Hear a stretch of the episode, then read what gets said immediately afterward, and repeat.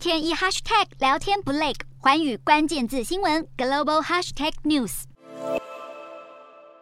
香港近期爆出疟疾疫情，大多都是从非洲境外移入的案例。香港近期发现多起境外移入的疟疾病例，目前住院病人数已经增加到五十八人，其中一人危殆，两人严重，其他五十五人情况稳定。